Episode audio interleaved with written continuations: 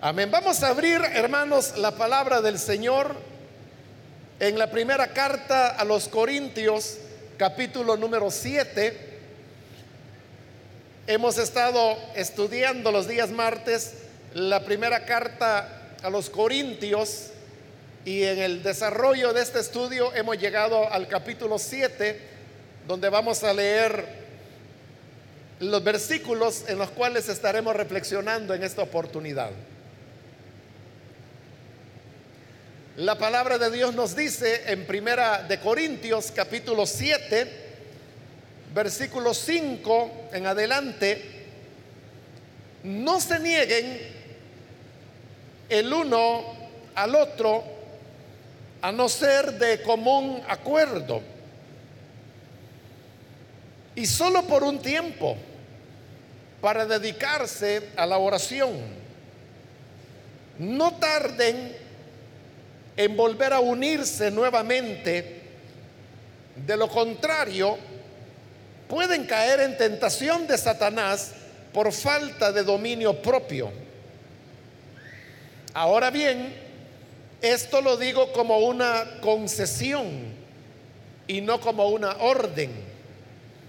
En realidad, preferiría que todos fueran como yo. No obstante, cada uno tiene de Dios su propio don.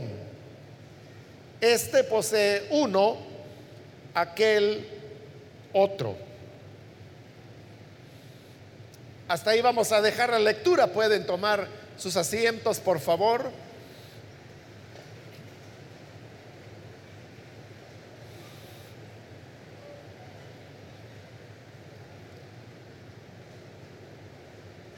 Si usted ha estado asistiendo a estos estudios que estamos desarrollando en Primera de Corintios, recordará que los versículos que hemos leído en esta oportunidad ya los habíamos leído en la última ocasión. Sin embargo, en esa oportunidad no logramos desarrollarlos totalmente en razón del tiempo y por eso fue que quedaron estos versículos que hoy hemos leído pendientes y con la ayuda de Dios ahora vamos a completar su estudio. Estábamos en el versículo 5 en el cual Pablo habla acerca de que dentro del matrimonio la relación entre el hombre y la mujer cambian en el sentido que los dos se ven en una igualdad de condiciones. De tal manera que afirma que el hombre no puede negarse a la mujer, ni la mujer negarse a su esposo, sino que ambos están obligados a cumplir su deber conyugal. La excepción Pablo la coloca precisamente en ese versículo 5, cuando dice que poniéndose en común acuerdo pueden adoptar la decisión de un tiempo de abstinencia con el propósito, dice él, de dedicarse a la oración.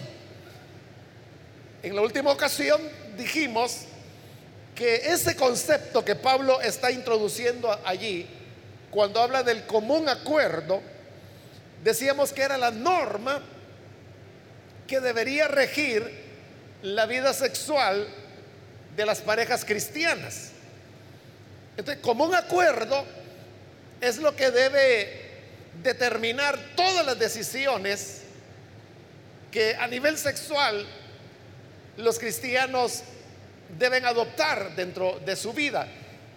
Y pusimos algunos ejemplos en la última oportunidad y luego también llegamos al tema del acuerdo en cuanto a la cantidad de hijos que una pareja puede tener. Ese fue el último punto que estábamos desarrollando cuando el tiempo terminó y tuvimos pues que dejarlo hasta ahí. Sin embargo, yo quisiera, hermanos, en esta oportunidad retomar ese tema y poderlo ampliar un poco más aprovechando la oportunidad que estamos hablando de él para luego hablar también de otros aspectos en los que debe imperar esto del acuerdo común. Como lo llama eh, la Reina Valera, el mutuo consentimiento y la NBI lo llama el común acuerdo. El tema de el control natal tiene su origen en la comprensión que podamos tener de cuáles son los propósitos de la sexualidad. Es decir, si nos preguntamos, ¿para qué Dios creó la sexualidad? ¿Para qué sirve la sexualidad? Entonces la respuesta es que la sexualidad tiene básicamente dos elementos. Uno es lo que se llama la función unitiva, que tiene como propósito unir a una pareja de tal manera que puedan complacerse mutuamente sus necesidades sexuales, que es lo que Pablo ha venido desarrollando en estos versículos y que lo hemos ya mencionado. Ese sería un propósito. Y el otro propósito es precisamente el de la reproducción. Esto significa que en una pareja cristiana, ellos podrían tener relaciones sexuales por dos razones. Una sería porque utilizando la función unitiva, es decir, ellos quieren expresarse el amor y quieren disfrutarse el uno al otro. Esa sería una razón. Y la otra razón es porque desean tener hijos y por eso tienen relaciones sexuales. Este reconocimiento de que la sexualidad tiene las dos funciones es propio de las iglesias evangélicas porque dentro del catolicismo romano no es así. Ellos solamente reconocen una razón, una función o un propósito de la sexualidad y es la procreación. En otras palabras, para una pareja católica, ellos no deberían tener relaciones sexuales simplemente porque se aman mutuamente. Y mucho menos deberían tener relaciones sexuales solo porque desean disfrutarse el uno al otro. Solamente deberían tener relaciones sexuales cuando desean tener hijos. Ese es el concepto católico. Al menos ese fue el concepto hace bastante tiempo atrás. Hoy ellos ya aceptan la función unitiva, pero lo que ocurre es que por tantos años ellos insistieron en el tema de la función reproductiva, que eso quedó firmemente grabado en la mentalidad católica. Y como usted sabe que en nuestros países latinoamericanos, religiosamente nosotros tenemos un sustrato católico, aún los que nos decimos evangélicos, y en varias ocasiones yo le he hablado de, de cómo la iglesia evangélica fue adoptando criterios, valores, conceptos teológicos que son propiamente católicos. Ejemplo de eso es el tema que estamos mencionando en este momento, que es el tema del control de la natalidad. Mucho evangélico simplemente dice, es que hay que tener todos los hijos que Dios quiera. Y usted no puede tener un control natal porque entonces usted se está oponiendo a la voluntad de Dios que dijo que había que multiplicarse. Ese evangélico que dice esos argumentos no se da cuenta que lo que está haciendo es repetir argumentos católicos, porque esa es exactamente la posición de la iglesia católica. Pero, hermanos, la, la iglesia evangélica, las iglesias evangélicas, repito, consideramos que la sexualidad ciertamente, uno de sus fines es la multiplicación de la raza, ¿no? Pero existe la otra función que es la, función unitiva, que es cuando la pareja no lo hace porque quiere tener un hijo, sino que lo hace porque se aman o porque desean experimentar, porque desean tener placer con su pareja. Y vea de que en esto lo que se requiere es mucha honestidad. Porque yo le preguntaría, cuando usted, los que son casados, van a tener relaciones sexuales con su cónyuge, o sea, ¿por qué la tiene usted? ¿La tiene porque en ese preciso momento quiere tener un hijo? ¿O la tiene simplemente porque tiene un deseo sexual que desea ser satisfecho? Entonces, si somos honestos al dar la respuesta, entonces diremos, mire, no, la verdad es de que en lo menos que estamos pensando es en tener un hijo. Yo lo que quiero es mostrarle amor a mi esposo. O él puede decir, no, yo lo que quiero es tener relaciones con mi esposa. O sea, si para eso es mi mujer, yo quiero satisfacerla a ella sexualmente. Pero no están pensando en tener un hijo.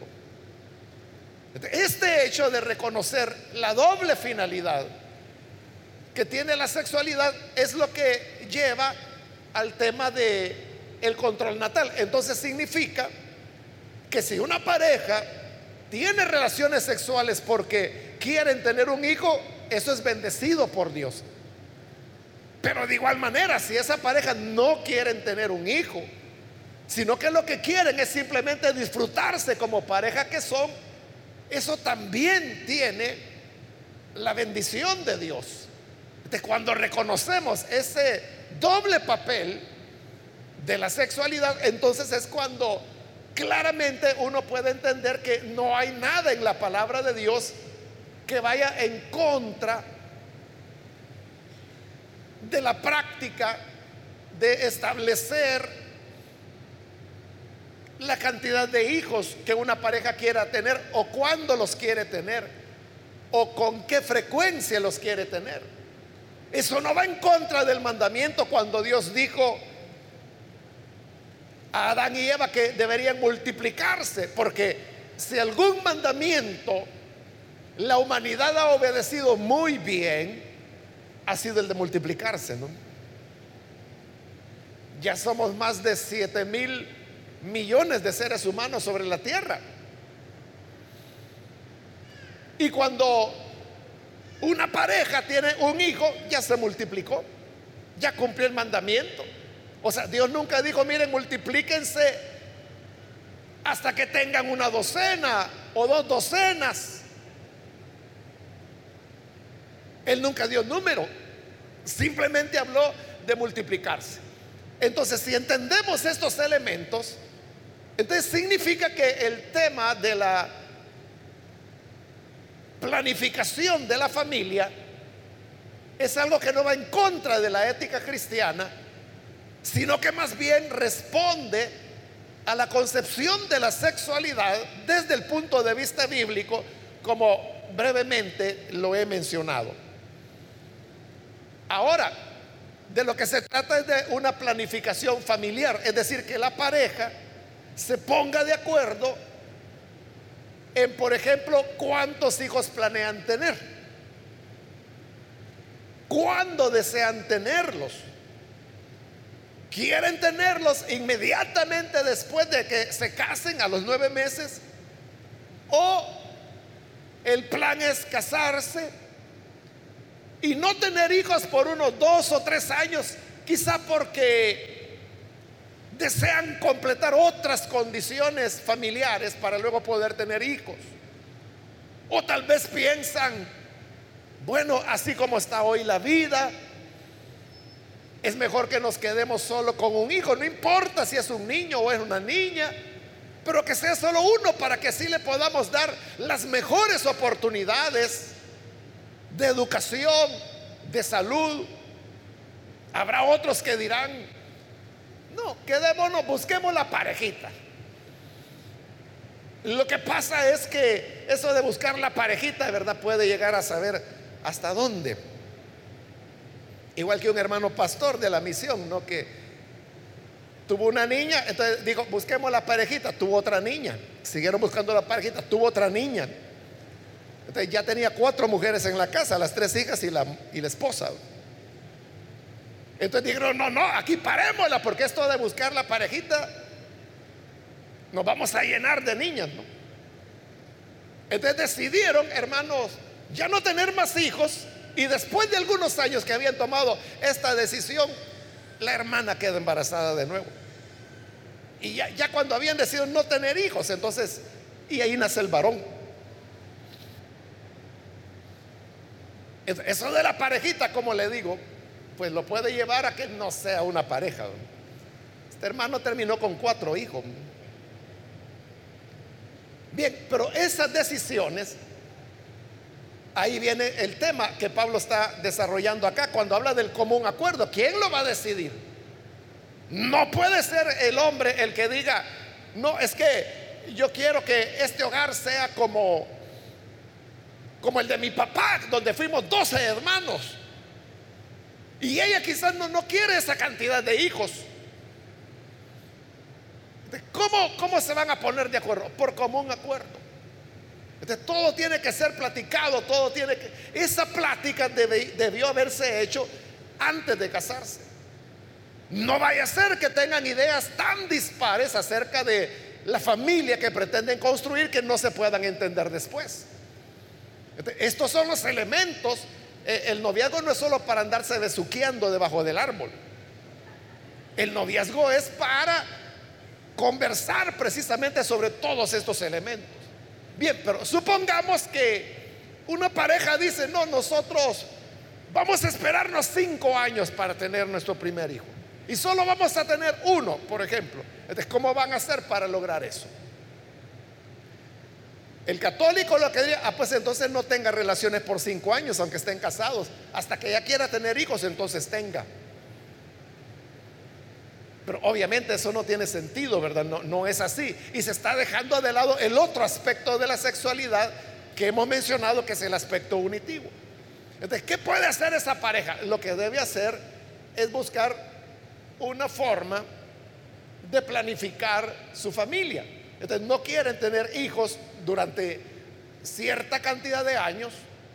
Entonces, ¿cómo pueden hacerlo? La recomendación, hermanos, desde el punto de vista de la ética cristiana, es que se debe buscar un método anticonceptivo. Pero note bien, estamos hablando de un método anticonceptivo. La misma palabra lo dice, anticonceptivo significa que va a impedir la concepción Y esto es importante, ¿por qué razón? Porque el anticonceptivo lo que logra es que la concepción no se produzca.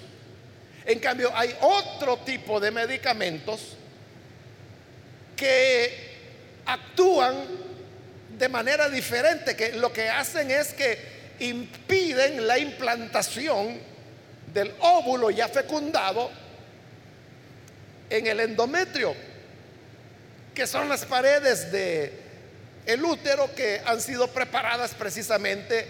Eso ocurre cada mes, cada ciclo en la mujer.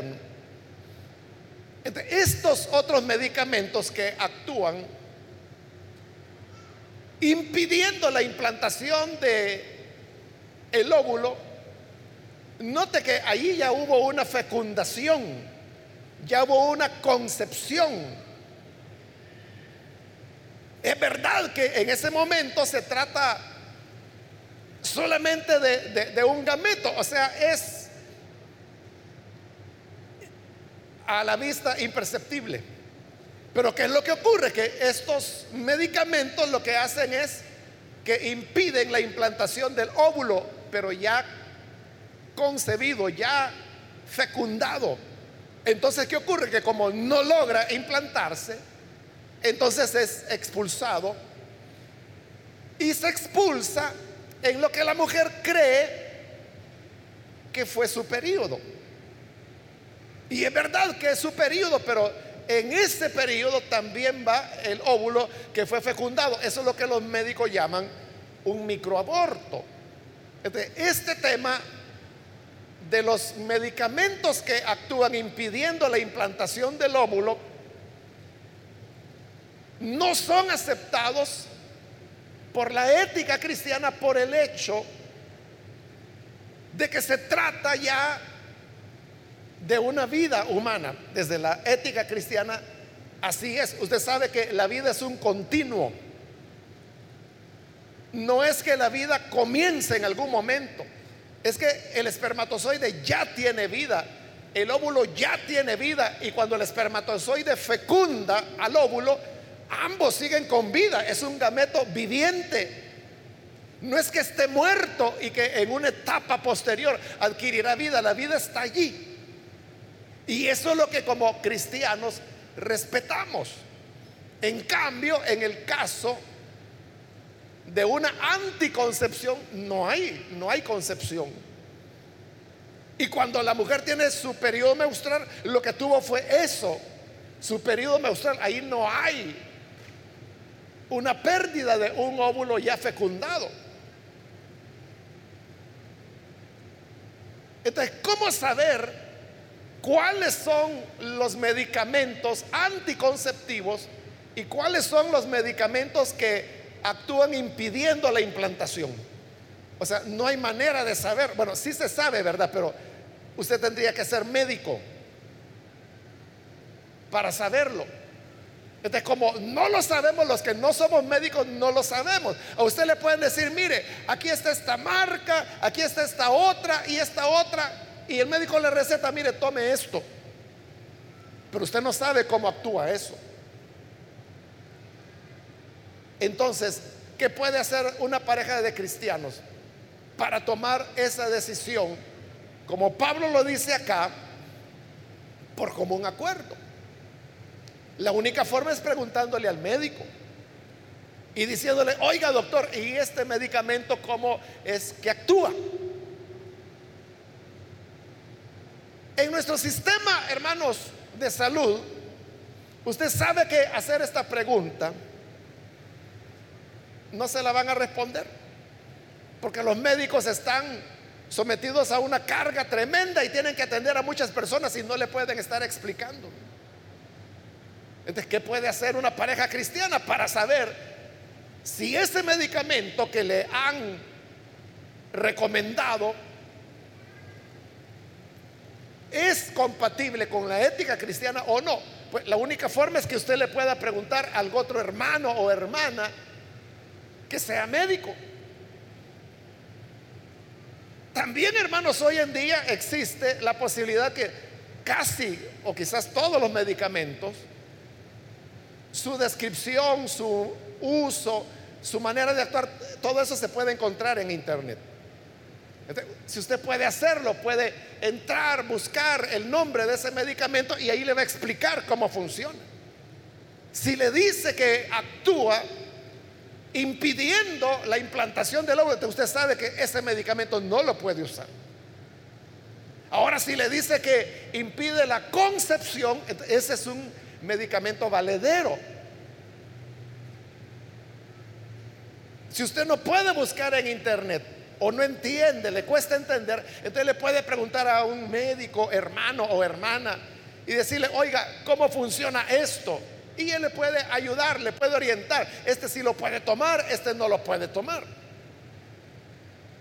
Entre los anticonceptivos están aquellos que se llaman los de métodos de barrera, que es por ejemplo el preservativo donde claramente es un anticonceptivo porque lo que hace es impedir que el espermatozoide alcance al óvulo y lo fecunde. Ese es un auténtico anticonceptivo. Ahora, hay personas que dicen, pero mire, entonces ¿de cuál uso? ¿Uso pastilla o uso inyección? Es que esa no es, esa no es la salida. Pastillas hay de todo tipo. Inyecciones hay de todo tipo. En inyecciones usted puede encontrar anticonceptivos y puede encontrar abortivos. En pastillas puede encontrar anticonceptivos y puede encontrar abortivos también. Entonces, no depende de que si es pastilla o es inyección. Bueno, hoy incluso hay implantes donde introducen bajo la piel de la persona un medicamento el, cual pues se está liberando paulatinamente, puede estar ahí meses. Pero de nuevo, ¿cómo actúa? Ese es el punto. Ahora, hay ciertos métodos de prevención del embarazo que hasta el día de hoy la ciencia médica no sabe cómo actúan. Eso es lo que ocurre con el DIU, que son las iniciales de dispositivo intrauterino. Y que la gente acá popularmente lo conoce con el nombre de aparatito. El DIU o aparatito no es nada más que un alambre que puede tener diferentes figuras, recubierto con una capa protectora plástica, podríamos decir, para no complicar tanto la explicación, y entonces que es colocado por un médico dentro del el útero de la mujer y se deja ahí por meses. Este dispositivo intrauterino impide el embarazo. No es 100% seguro porque realmente no hay ningún método que sea 100% seguro, ni siquiera la esterilización. Pero ¿cómo es que el aparatito impide el embarazo? Eso es lo que no se sabe. Eso es lo que no se sabe. No se sabe si lo que hace es inhibir la ovulación, inhibir la concepción o inhibir la implantación del óvulo ya fecundado. Es lo que no se sabe. Entonces, como no se sabe, entramos en un campo de dudas. Y ahí es donde el cristiano no debe dudar de manera que el aparatito, como se le llama comúnmente, no es una opción para los cristianos. Porque usted no sabe lo que, la manera en que está operando. y eso ni los médicos lo saben. Solo se sabe que reduce la posibilidad de embarazo en una mujer. Pero como no llega al 100%, entonces muchas veces teniendo el aparatito la mujer resulta embarazada. Y esa es una complicación. Porque ahora el bebé va a nacer dentro de su útero teniendo esa pieza de alambre adentro. Eso algunas veces ha provocado, por ejemplo, perforaciones en el útero, daños al bebé. A veces sin que haya embarazo, el aparatito produce hemorragias. Entonces, no es un método muy adecuado, muy recomendable. Ahora, si alguien viene y pregunta, ¿y los cristianos pueden optar por la esterilización? Es que estamos siempre sobre el mismo principio. A veces hay personas muy jóvenes que dicen, mire, yo me quiero esterilizar porque yo no quiero tener hijos nunca. Y quizás lo está diciendo una muchacha de 20 o un muchacho de 22. Bueno, no habrá médico que vaya a hacerlo, ¿no? Porque los protocolos médicos no aceptan que una persona que no tenga familia tome una decisión de ese tipo, ¿no? O sea, hay ciertos requisitos que hay que llenar. Pero hablando desde el punto de vista, suponiendo de que son una pareja que ya tuvieron los hijos que querían tener, ya sea que sea uno, dos, tres o cuatro, lo que sea. Dice, no, ya nosotros ya hasta aquí, hermano, topamos ya otro hijo, esto sería una complicación. O tal vez la, la esposa. Ya el médico dijo de que un nuevo embarazo y se me muere esta mujer. Entonces, ¿qué pueden hacer? ¿Pueden recurrir a la, esterilización? Sí, sí pueden hacerlo. Y aquí volvemos a un tema que mencioné en la última oportunidad, cuando decía que por común acuerdo, entonces deben decidir quién se va a esterilizar, si ella o él. Porque hay esterilización tanto masculina como femenina. Y la vez anterior le decía que la esterilización masculina es mucho más fácil que hacer que la femenina. ¿qué decisión van a tomar? Ahí es, como Pablo lo está diciendo aquí, por común acuerdo. Hermanos, creo que ahí hemos cubierto eh, básicamente el tema de la anticoncepción. La principal motivación de la pareja debe ser la del amor, no la del egoísmo. Porque si una pareja dice es que nosotros queremos darle a nuestra hija las mejores oportunidades, queremos ponerla en un buen colegio, queremos tener recursos suficientes para atender a su salud en caso de una necesidad, entonces no queremos más que una, un hijo o una hija. Esa es una decisión por amor, porque lo está haciendo por amor a esa niña, le quieren dar lo mejor. Ahora, otro dirá, no, no, es que mire, yo quiero tener todos los hijos que Dios me dé. Bueno, adelante, y ahí si mata a la señora, pues cosa suya, ¿verdad? O sea, es decir, aquí nadie tiene que imponerle nada a nadie. Si usted quiere tener 20 hijos, conozco una hermana hace poco que tuvo 22 hijos.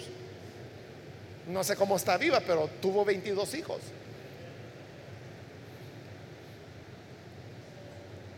si usted quiere así, adelante, o sea, nadie le puede decir que no. Usted sabrá cómo va a ser, quizás es rico o es millonario, qué sé yo, está bien. Pero la decisión es de la pareja. Y aquí Pablo está dando la norma cuando dice que debe ser por común acuerdo. Ahora, en ese común acuerdo, Pablo dice que incluso se llega al extremo en que por común acuerdo la pareja decide no tener relaciones sexuales. Vea lo que dice el 5, no se nieguen el uno al otro sexualmente, a no ser de común acuerdo y solo por un tiempo para dedicarse a la oración. Es decir, Pablo está diciendo, si ustedes como pareja por común acuerdo deciden que se van a dedicar a la oración por alguna necesidad especial. Y se quieren dedicar a la oración de manera total, comprometida. Entonces llegan al punto que le dice, se ponen de acuerdo y dice, no vamos a tener relaciones sexuales por cuatro semanas, por decir algo. Porque vamos a estar orando específicamente por esto. Entonces Pablo dice, e, eso es correcto.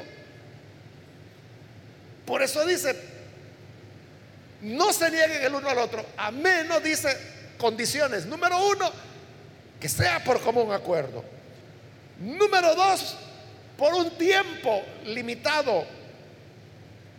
Y luego deben volver a tener relaciones sexuales. De lo contrario, dice Pablo, pueden caer en tentación de Satanás por falta de dominio propio. ¿Por qué se casó usted o por qué tomó la decisión de casarse? Porque no tiene dominio propio. Usted sabía que no podía estar sin mujer. Y la mujer sabía que no podía estar sin hombre. Sabía que no tenía el don de continencia. Entonces decidieron casarse. Entonces, ¿por qué se casaron? Porque no tienen don de continencia. pero hoy ya están casados dice Pablo, se casaron para tener relaciones sexuales. Entonces ténganlas. No se nieguen el uno al otro, como lo dijimos en la última oportunidad. Pero ahora Él está haciendo una excepción y dice, a menos que sea por mutuo acuerdo, por un tiempo limitado, para dedicarse a la oración y para luego volverse a unir para que no vayan a caer en tentación porque no tienen el don de continencia. Entonces, ¿puede una pareja dejar de tener relaciones sexuales? Sí, pero bajo esas condiciones, número uno, que sea por mutuo acuerdo, es decir, que los dos estén de acuerdo. No puede ser el hombre que le diga, mira, no vamos a tener relaciones sexuales durante el próximo año. Y ella sí quiere, o sea, no puede imponerle. Y a la inversa, ella no puede imponerle a él. Tiene que ser por mutuo acuerdo. Y segundo, por un tiempo limitado. Y cuando pase ese tiempo limitado, deben volver a tener relaciones sexuales porque para eso se casaron. Aquí, hermanos, entra un tema importante, muy importante. Y es el tema de las migraciones. Usted sabe que mucha gente, bueno, ha salido del país y otros que desean salir. Media vez tengan la oportunidad lo van a hacer. Hace años hubo un estudio que el 70% de las personas, de los salvadoreños, dijeron que si ellos tenían una oportunidad de irse del país, se iban. Lo que pasa es que no todos la tienen. La, la, mayor parte de la población salvadoreña quiere irse de este país. Y muchos se van. Pero aquí viene el punto. Es ingenuo pensar que su esposo o su esposa se va a ir y que le va a ser fiel. Eso es ingenuo. ¿Por qué razón? Porque usted lo conoce mejor que nadie. Usted la conoce mejor que nadie. Y como yo les he dicho, hermanos, esa es la historia cien mil veces repetida. Que ahí vienen las hermanas o los hermanos llorando. Hermano, fíjese que mi esposo se fue porque teníamos una deuda y mire, otra mujer tiene allá. ¿Y usted qué esperaba? ¿Qué esperaba usted? No, es que nos pusimos de acuerdo. Sí, la Biblia dice que debe ser por común acuerdo, pero por un tiempo limitado. Sí, es que el acuerdo era que se iba por tres años. Oiga, hermana, y cuando su esposo estaba acá, ustedes tenían relaciones sexuales cada tres años. No, ¿verdad? Sino que quizás la tenían, no sé, todas las semanas, por ejemplo. Usted que sabe que su esposo tenía con usted relaciones sexuales una o dos veces por semana, ¿cómo espera que aguante tres años? Y a la inversa, ¿verdad? Casos en los cuales es ella la que sale y el hombre se queda acá. Ayer creo que nada menos fue que alguien me decía, mire hermano, ¿qué hago? Me dice. Que allá tiene otra persona ahora y me dice que ella no quiere nada conmigo. Lo mismo, ¿y usted qué esperaba? ¿Qué cree que al pasar por la frontera, ahí está un ángel con una canasta llena de dones de continencia? Vas a migrar, aquí está el don de continencia, aquí está el don. El don de continencia no lo da por pasar una frontera. El don de continencia tampoco se pide porque es un don y don significa regalo. Y si usted me dice, es que yo creí que mi esposo tenía don de continencia, ¿cómo va a tener el don de continencia si se casó con usted? Si se casó es porque no lo tiene. Y usted, hermana, si se casó es porque no tiene el don de continencia. Ahora alguien habrá, es que mire, yo tengo una mi vecina que el esposo se fue hace 10 años y mire, ellos se aman, fieles son. No, no, ahí lo que ocurre es que esa vecina no se ha dado cuenta de lo que aquel anda haciendo por allá. Esa es la realidad. Esa es la realidad. Usted sabe, que tiene vecinas que el esposo se fue, allá está el hombre, desde hace 20 años. Y ella aquí hasta otro marido tiene, hasta hijos tiene. Y aquel todavía piensa que la está esperando. Claro, aquel tampoco es tan santo, ¿verdad? Pero aquel cree que ella lo está esperando. ¿Quién va a estar esperando 20 años, hermano? Vea, las personas que caen en prisión, esas son estadísticas que usted sabe que nosotros como misión tenemos un ministerio en todos los penales del Salvador. Entonces, los hermanos tienen esas estadísticas, que el promedio, o sea, de un, normalmente son hombres, ¿verdad? Los penados a 20, 25 años de prisión. En promedio alrededor del cuarto año, esos hombres han perdido su hogar. ¿Por qué? Porque la señora encontró a otra persona. Y porque ella sabe que de aquí a que pasen los 25 años para que este fulano salga, está verde. Y ella ya va a ser una viejita cuando eso ocurra. Ya va a estar en la menopausia. Pero ella tiene 25 años en este momento. ¿Por qué cree que a tan corto plazo lo pierde? Porque eso es lo que una persona humanamente puede aguantar. Entonces, la valoración que toda pareja, todo matrimonio debe tener es, bueno, tenemos estas deudas, aquí no hay otro trabajo, aquí no podemos salir adelante. Entonces tienen que tomar una decisión. Alguien tiene que irse. Ahí es el punto de la decisión. Usted tiene que decidir perder su hogar, pero salir de las deudas, o continuar rebuscándose para salir de esas deudas, pero permanecer juntos. Eso es lo que debe decidir. No ande creyendo historietas para niños. Por eso le digo, hay que ser demasiado ingenuo para pensar que este hombre, que usted lo conoce muy bien, usted sabe cómo es su vida sexual, sería tonto de parte suya, hermana, pensar que él va a pasar dos, tres años sin mujer. No es cierto. Y usted, hermano, también la conoce a ella. Usted sabe cómo ella es sexualmente y usted cree que ella va a pasar dos años sin tener relaciones sexuales. Si un mes no aguanta. Eso es lo que está en juego. Para que después no vaya a venir a lamentarse y a llorar y yo tenga que decirle, ese es el problema de desobedecer lo que Dios dice. Porque allí está diciendo claramente, por un tiempo limitado, por mutuo acuerdo y luego vuelvan a juntarse en uno. Eso de que no, es que por un año va y en un año vamos a salir de deudas. Esa es otra historia de camino real, hermano.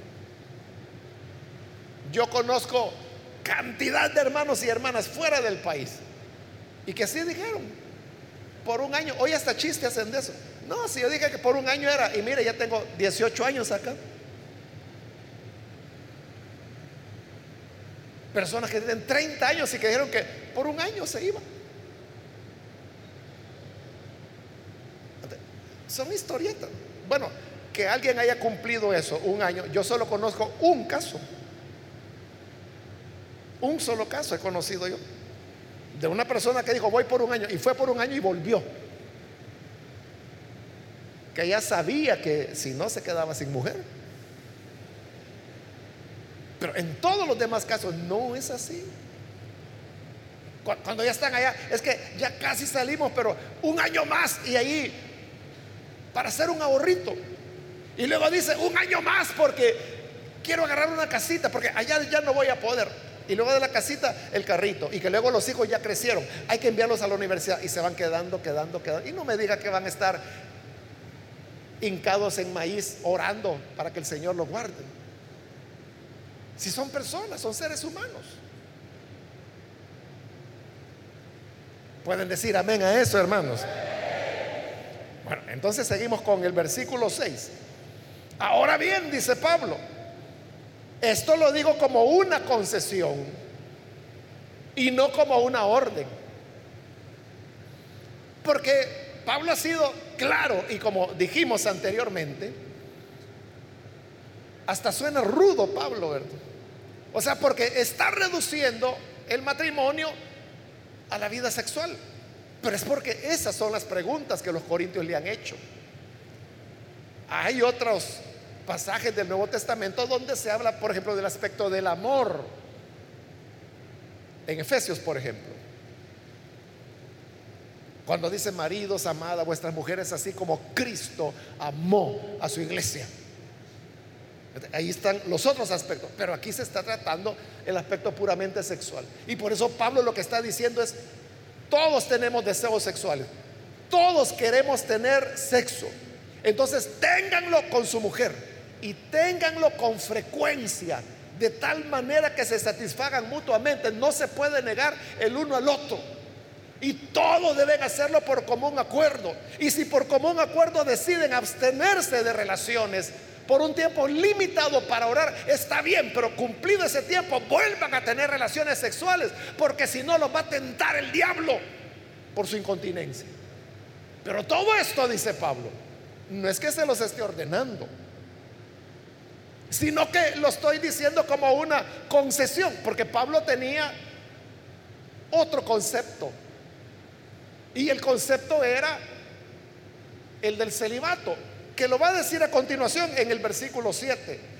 En realidad, preferiría que todos fueran como yo. Más adelante él va a decir, el casado tiene cuidado de cómo complacer a su mujer. El casado tiene que estar pendiente.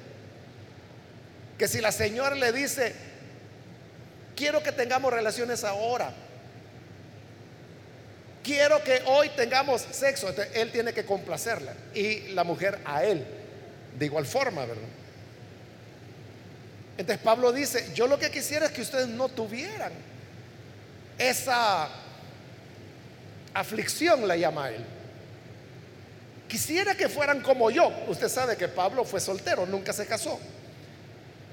Preferiría que todos fueran como yo. No obstante, cada uno tiene de Dios su propio don. Este posee uno, aquel otro. De Pablo dice, mi deseo es de que no tengan relaciones sexuales, que no se casen, sino que sean como yo, que vivan solteros toda la vida.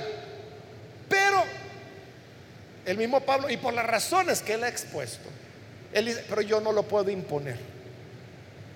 Porque aquí se trata de el don que Dios le haya dado a cada uno. A mí, decía Pablo, me dio el don de la continencia. El don de continencia, hermano, no significa que Pablo estuviera traumado o que Pablo era un misógino o que Pablo tenía una perturbación mental y que por eso rechazaba a las mujeres. No, no, Pablo no era un caso psiquiátrico, no. Pablo era un hombre normal, le gustaban las mujeres, tenía deseos de tener relaciones sexuales.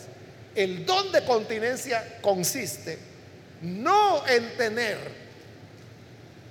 ausencia de deseo sexual, porque el que tiene ausencia de deseo sexual no tiene don de continencia, ese tiene un problema, ese tiene una enfermedad mental, ese necesita atención médica.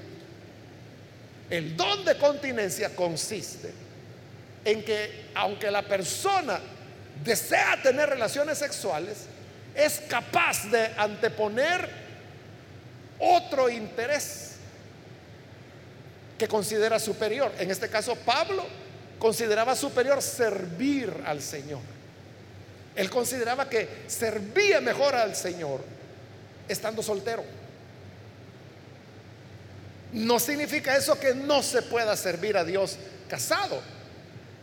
Pablo mismo lo dice. En segunda de Corintios lo dirá. ¿Acaso, dice Pablo, argumentando con los que decían que él no era apóstol, ¿acaso no tengo derecho de traer conmigo una hermana como mujer? Igual que lo hace Pedro, igual que lo hacen los demás apóstoles. Entonces vea, Pedro, los apóstoles eran casados y servían al Señor. Pero Pablo había decidido mantenerse soltero y servir al Señor así. Él consideraba que así lo servía mejor, así se entregaba mejor. Y en verdad, hermano, uno puede preguntarse, cuando Pablo habla, por ejemplo, de sus cárceles, de sus naufragios, de sus pobrezas, de cuando padecía frío, hambre, ¿Cómo hubiera hecho si hubiera tenido una esposa, si hubiera tenido hijos? Nada de eso pudiera haber hecho, ¿verdad? Entonces, el don de continencia es aquel en el cual la persona se dedica, en este caso, a la obra de Dios, Es lo que Jesús dijo, que se hacen eunucos por causa del reino de Dios. Es decir, por causa del reino de Dios, renuncian al matrimonio, renuncian a la sexualidad. Y no es que no tengan deseos, lo tienen. Pero su anhelo de servir es superior, de tal manera que pueden controlarse y no son tentados. Entonces, eso dice Pablo, ese es un don que Dios da. Cuando el Señor Jesús dijo eso, bueno, más bien fueron los discípulos. Porque cuando el Señor habló del tema del divorcio, los discípulos dijeron, ay Dios, dijeron, si esa es, esas son las, la realidad del matrimonio, es mejor no casarse. Está bien, dijo Jesús. Si no quieren casarse, no se casen. Y entonces dice, hay hombres que son eunucos hechos por los hombres, que eran a los que castraban, sobre todo los reyes. Otros son hechos eunucos por causa del reino de Dios. Y dijo el Señor esto, el que sea capaz de recibir esto, que lo reciba. Él sabía que no todos podían recibir eso. Solo aquellos que tenían esa capacidad dada por Dios. Y es lo que Pablo está diciendo acá. Yo quisiera que todos fueran como yo, que todos fueran solteros, que nadie se casara, que nadie tuviera relaciones sexuales. Pero dice, yo entiendo que Dios a unos les da un don, a otros les da otro. Pero note que Él está llamando don a las dos cosas. Al que no se casa le llama don de continencia. Y al que se casa es el don del matrimonio. Porque Él no dice a unos les dé el don, a otros no. No dice eso. Dice, cada uno tiene de Dios su propio don. Este posee uno, que puede ser el de continencia. Aquel otro, que es el del matrimonio. Entonces, bíblicamente, Pablo está diciendo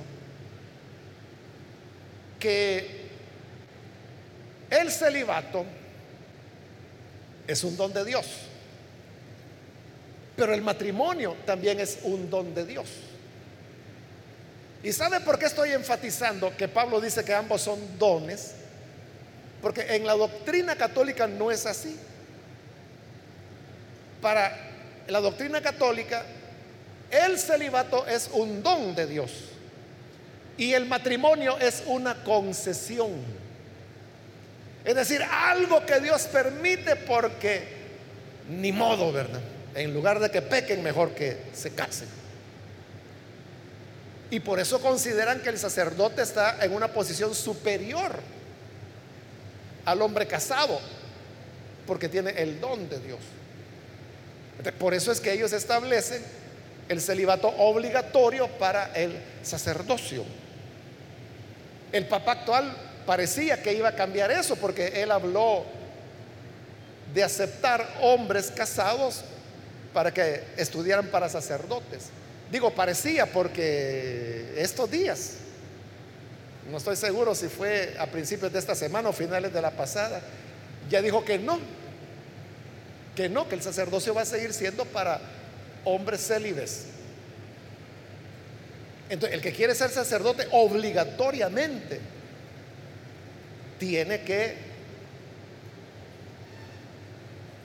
hacer una promesa de celibato. Eso es lo que ha llevado a los diversos abusos que todos conocemos ahora.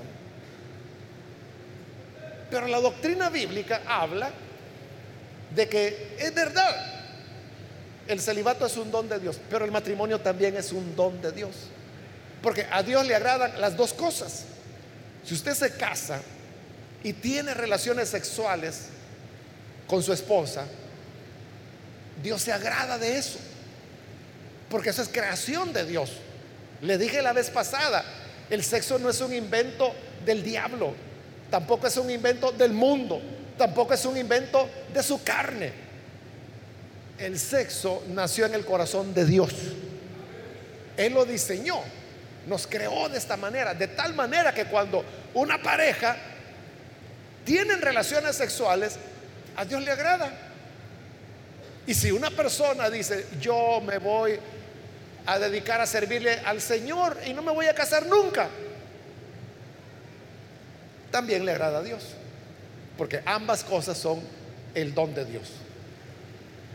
Claro, hermanos, llegar a conocer a alguien eh, que toma la decisión del celibato para servir a Dios no es común. Bueno, yo solo sé de una, una persona, ¿no? que es un famoso teólogo y escritor, que a lo mejor algunos de ustedes lo han escuchado o han leído los libros de él, que tiene comentarios de diversos libros de la Biblia. Él se llamaba John Stott, y digo se llamaba porque murió hace poco. John Stott, por ejemplo, él nunca se casó. Él fue soltero toda su vida, llegó ancianito y se murió ancianito. Evangélico. ¿Por qué? Porque decidió servirle a Dios. Dios le dio el, don de continencia. John Stott fue uno de los redactores del famoso pacto de la Usana, que quizás es una de las obras por las cuales más se le conoce, pero también hay muchos libros, Desafíos del Mundo Contemporáneo, por ejemplo, es otro libro que lo pueden encontrar en las librerías de John Stott, comentarios de Romanos de John Stott, comentarios de diversos libros del Nuevo Testamento. Y otros libros que hablan de la fe, de la gracia. Este hombre, bueno, es el único que yo conozco, ¿verdad? Que él dijo, voy a vivir solo. Desde joven, jovencito, tomó la decisión de ser célibe. Y ya murió, nunca se casó. Nunca tuvo hijos. Murió virgen. Porque así lo decidió. Tenía el don de continencia. Pero luego la inmensa mayoría lo que hará es casarse. los que se casan deben tener bien presente eso, el mutuo acuerdo. Mutuo acuerdo para todo dentro de la vida sexual, dentro del matrimonio, para la planificación de la familia. Y recuerden que no pueden estar separados por mucho tiempo, porque se casaron para tener relaciones sexuales y no para estar aguantándose uno por un lado y otro por otro país. Amén, hermanos. Vaya, pues ya queda advertido. Vamos a cerrar nuestros ojos y antes de orar yo quiero invitar, si hay con nosotros personas que todavía no han recibido al Señor Jesús, pero usted ha escuchado hoy la palabra, yo quiero invitarle para que usted no deje pasar la oportunidad y pueda hoy recibir la vida que solo el Señor puede dar. ¿Alguna persona que hoy necesita venir a Jesús? Póngase en pie, por favor, en el lugar donde se encuentra y vamos a orar por usted. Cualquier amigo o amiga que hoy ha escuchado la palabra del Señor y desea recibirle como Salvador, póngase en pie, por favor, para que oremos por usted. Venga, hoy es el momento para que la gracia de Dios le alcance, le perdone. Y usted pueda vivir para agradar al Señor. Quiero ganar tiempo y también invito si hay hermanos o hermanas que se han alejado del Señor, pero hoy necesitan reconciliarse. Hoy es el momento de hacerlo también. Muy bien, aquí hay una joven, Dios la bendiga, bienvenida. De este lado hay un hombre también que pasa. Dios lo bendiga, bienvenido. Alguien más que necesita venir para entregarse al Señor por primera vez. O reconciliarse. Póngase en pie. Y con gusto vamos a orar por usted.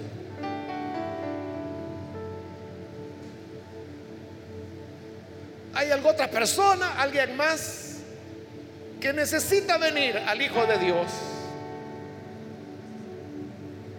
yo le invito para que no desaproveche la oportunidad.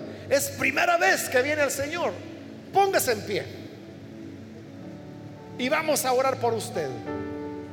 O si se está reconciliando, si se alejó del Señor, pero hoy necesita rededicar su vida al Señor, póngase en pie y vamos a orar. Esta fue ya la última invitación que hice, pero si hay alguien más, puede ponerse en pie en este momento. A usted que nos ve por televisión o por redes sociales o escucha por radio y desea recibir a Jesús como Salvador, únase con las personas que están aquí al frente, ore con nosotros. Señor, te damos las gracias por las personas que están aquí al frente y que vienen porque necesitan tu perdón. Necesitan, Señor, que tú les laves con su sangre y que puedan vivir acorde a las recomendaciones que tu palabra da. También te pido, Señor, por toda la congregación, ayúdanos para que podamos ser obedientes a tu palabra. Danos, Señor, tu gracia para que no solo seamos oidores, sino que lo que escuchamos lo pongamos en práctica. Porque tu palabra nos advierte claramente sobre los peligros, los riesgos. Ayúdanos a ser sabios y a cuidarnos para vivir, Señor, conforme a tu voluntad. Es nuestra oración por Jesucristo nuestro Salvador. Amén.